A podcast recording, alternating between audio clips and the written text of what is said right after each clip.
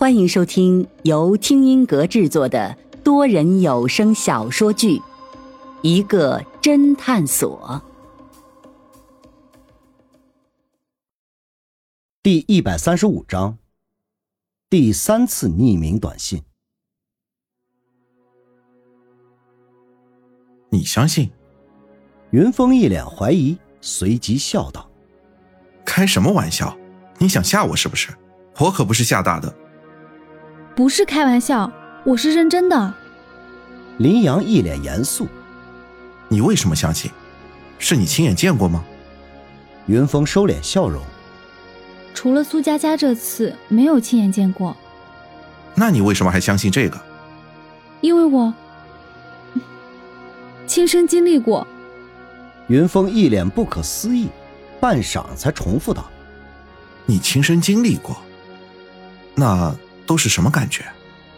嗯，就是你脑子里突然多出一个人的声音来，然后你会经常看到一些这个人生前的记忆，并且突然就会了好多自己以前不会的技能，而且这个声音特别有魔力，往往会控制你做一些你不愿意做的事情，而且你做完了才会发现。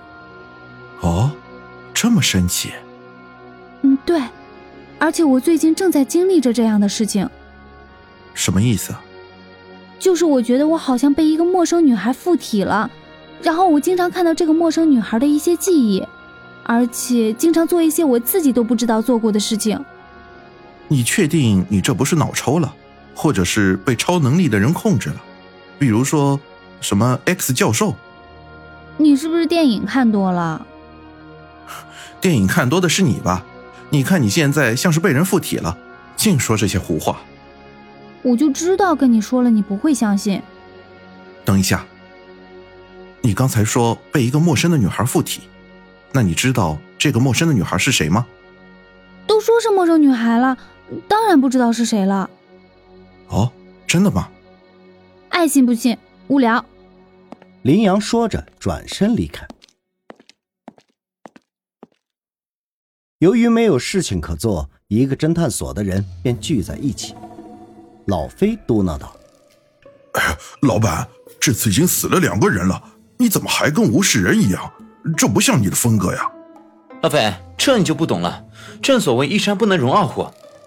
现在主要调查的人是那个周浩明，我们老板怎么好意思和他争功？为什么不争啊？那个家伙调查了半天，毫无进展，反而人越死越多了。你别说了。这个家伙端木林死的时候，他俨然一副名侦探柯南的样子。可是苏佳佳一死，他现在就像一个无头苍蝇，完全失去了理智。这简直就是毛利小五郎的翻版。嗯，我觉得这个时候是跟老板你出马了。方寸，你知道这个发短信怎么可以匿名发送吗？网上有专门这样程序，可以做到匿名发送。那做这个发送需要用电脑吗？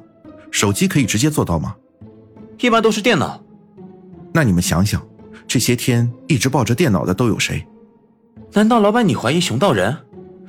只是怀疑，因为他最近行迹比较可疑，没事的时候就在摆弄自己的电脑，总是冲到第一线，而且经常参与调查案子。就在这时，门外楼道里突然有人在争吵，一个侦探所里的人偷偷伸头看去，却发现争吵的人居然是周浩明和熊道人。听到周浩明极其不耐烦的说道：“你到底是什么人？干嘛老是来问我调查的情况？我的调查是需要保密的。”熊道人也针锋相对的说：“还保密？我看你是毫无进展吧。然后你自己郁闷就朝我发脾气。你既然知道毫无进展，还过来问我干什么？慢走不送。”说着，咣的一声将门关上了。熊道人无奈。骂骂咧咧的下楼去了，云峰决定去试探试探他，便也悄悄地跟了下去。只见熊道人到了一楼之后，便拿出自己的笔记本，然后打开，开始在上面噼里啪啦地敲着键盘。云峰故意装作正巧碰到的样子。哎，熊先生，你这么辛苦，每天看起来都很忙，在忙什么呢？在工作。哦，你的工作是？我是一个网络作家，每天都要码字更新的。而且我最近正在写悬疑恐怖，我发现这神女岛上这个事情是个很好的题材，所以我就特别关心案子的进展。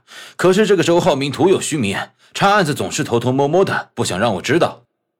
云峰顿时明白过来，这个家伙为何这么积极了，当即微微一笑：“周先生查案也没有偷偷摸摸吧？”熊道人不屑的撇了撇嘴。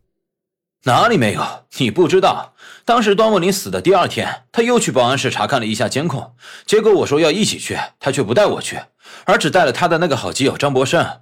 后面还有好几次，他和张博生谈话的时候，只要我一接近他们，他们就马上闭口不说话，并用眼瞪着我，生怕我听到什么去。看监控，当天晚上我们不是一起去看了吗？谁知道呢？不过看他们出来的结果，应该还是一无所获。云峰眉头微微一皱，似乎有点想不明白了。这熊道人马上又开始自顾自的噼里啪啦的敲起键盘码字了。云峰觉得无趣，便又回到了二楼。这个时候，侦探所其他人还没有走。云峰将大致情况说了一下，众人觉得熊道人的嫌疑可以排除了。这时，在一旁玩手机的林阳却开口说道：“我却发现一件怪事情。”什么事情？就是端木林的直播已经连续两次直播了杀人事件。按理来说，这样的事情早该传播开了，但是现在网上却没有相关的消息，好像从来就没有发生过。哦，可能大家都当成恶作剧了吧？就在这时，所有人的手机又同时“叮”的一声响了起来，众人顿时都安静了下来，面面相觑，马上。各自迅速的打开了自己的手机，只见每个人的手机又同时收到了一条短信。